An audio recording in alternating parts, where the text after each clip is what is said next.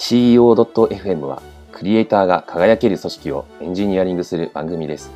オーガナイザーは T ちくばです。よろしくお願いします。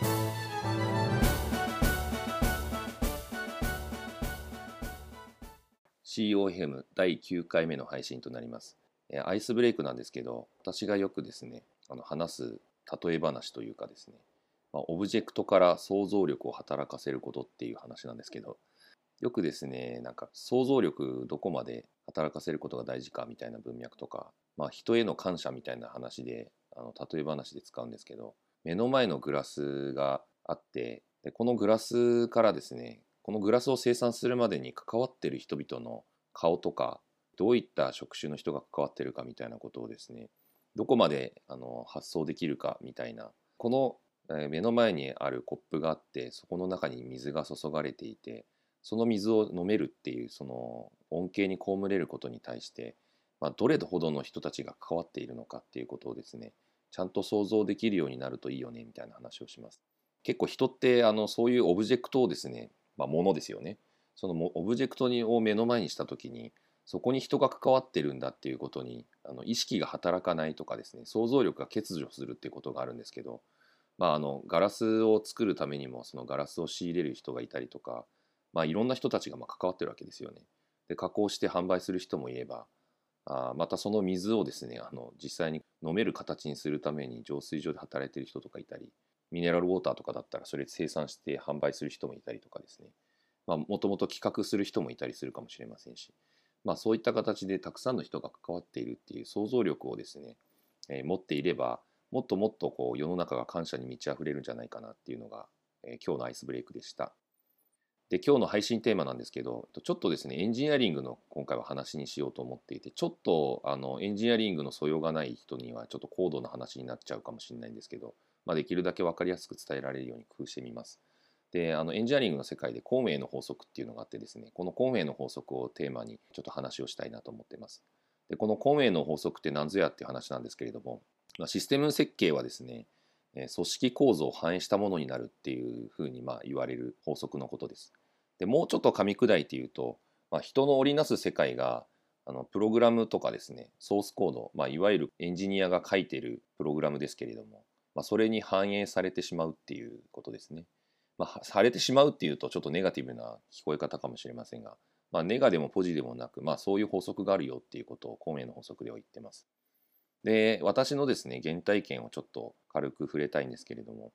まあ、無理なスケジュールとですねまあ、仕様変更が頻繁に発生したりとかして、えあこれ前職の話なんですけどであの外注してる先とのこう開発の住み分けみたいなところでかなり無理がたたってですねで最終的にあのプログラムの複雑性がかなり増してですね A をというバグが出たらそれを潰すと B というバグが出てで B というバグを潰すと C というバグが出て C というバグを潰すと A っていうバグが再現するみたいなですねなんか無限ループに陥ると。まあ、バグってあのプログラムが意図通りに動かないみたいな障害のことなんですけど、まあ、そういう手が手つけられない状態になったんですよね。で私はあのエンジニアリングマネージャーとしてこれはいかんということでものすごい危機感を覚えてですね、まあ、スケジュールを調整しあの要件の変更が頻繁に発生するのを、えっと、多少抑制しであの外注との住み分けをきちっと明確にしっていうことで、まあ、基本的には全部引き取ったわけですけどもでこういうことをやってですね具体的には、まあ、よくこういうこあのプログラムのことをですねあの業界用語的にはクソコードとかスパゲッティコードとかって言うんですけど、まあ、ニッチもサッチもいかないプログラムのことですね。こういうのをですね時間をかけて、まあ、テストコードで保護してリファクタリングするんですよね。であのテストコードで保護するっていうのは、まあ、要はあの自動テストのですね、まあ、プログラムを書くと。プログラムをあの修正する、まあ、リファクタリングって修正するって意味なんですけど、まあ、そのあるべき姿に持っていくためにまずですね既存の動きをですねちゃんと保護してより良い状態にするためにですねまずテストコード書こうぜっていう文化があってそういうことをですねやりました。まあまずはあの今の動きをですねちゃんと担保できるようにいろいろプログラムをいじった結果ですね今の動きが保証できなくてなんか障害が起きまくるみたいな状態だといろんなところに迷惑をかけてしまうので、まあ、そういったことが起きないような工夫ですねをやってました。でだいぶ良くなってですねでその後にこう気づくんですよねなんかシステムを見てたらですねだいぶ良くなったけど組織はリファクターされてないじゃんみたいなリファクタってリファクタリングの略で、まあ、要するに修正するみたいな話なんですけど、まあ、組織もですねリファクタリングしないとダメじゃんっていうことに気づくんですよねでまああのどちらかというとこう組織のリファクタリング専門用語的に言うとこう組織のアジャリティアジリティとかビジネスのアジリティみたいなところにこう目を向けるようになりました。で、まあ、この原体験通してですね私自身この孔明の法則の本質って何だろうって思うと、まあ、実は逆の矢印もあるんじゃないかなっていうふうに思ってます。あの最初の定義説明した通りで人の織りなす世界がプログラムに反映されることっていうことで、まあ、どちらかというと矢印がですね人の織りなす世界が最初ででその後にプログラムが来ていると思うんですけど、まあ、逆もしかりでプログラムからこう人の織りなす世界をこう変えていけるっていう可能性も秘めてるんじゃないかなっていうのが今日のちょっとテーマですね。まあ、法則っていうシステムってなんかあの、まあ、法則とも言えると思うんですけどなんかこう決まったように動くっていう意味で言うと、まあ、ルールとか法則とかっていうふうに捉えてで法則って、まあ、世の中にある一般的な法則って人が発見してるんですよね。もうちょっと、まあ、システムに置き換えて言えばシステムはまあ人が開発しているわけです。で法則に関して言うと例えばニュートンの法則とかファラデーの法則とかケプラーの法則って私は理系なんでよく馴染みがあるんですけど、まあ、なんとなくニュートンぐらいは知ってると思うんですけど文系の方でも。まあ、こんな感じでですね人が発見するっていうことで、まあ、結局観測したっていうのでそれを見つけた人は偉いっていうことで結構人の名前がついてたりするんですよね。これは裏を返すと法則もなんか人人をこう大事にしているというかですね、まあ、そういう人の社会が織りなすものなのでやはりそこから逃れられないっていうふうに思ってます。もう一つはなんか人自身はですねこの人が見つけた法則とか人が開発したシステムから一度こう見つかっちゃうと逃れられないっていうことも言えると。